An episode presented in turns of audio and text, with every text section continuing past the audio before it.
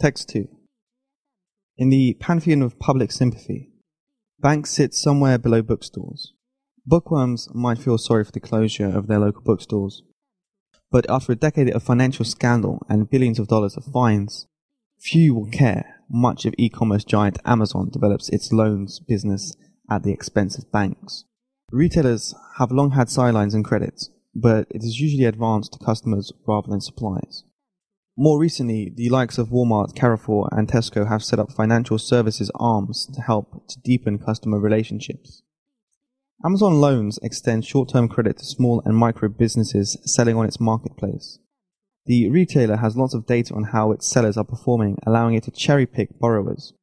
Its retail and web services operation generates lots of cash, and if the company wanted more, investors or creditors would happily provide it.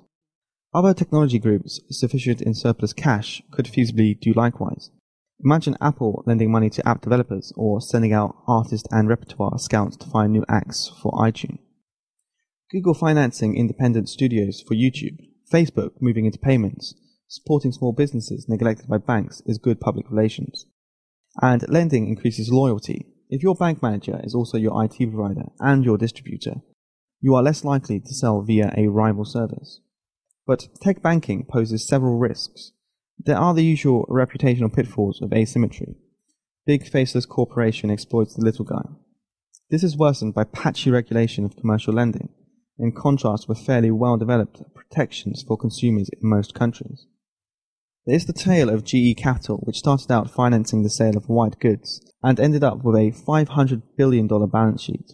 That transformation took place over many decades and relied increasingly upon risky wholesale funding, not surplus cash but it shows how companies can be seduced by the high returns from unregulated lending, especially if growth in other areas slows.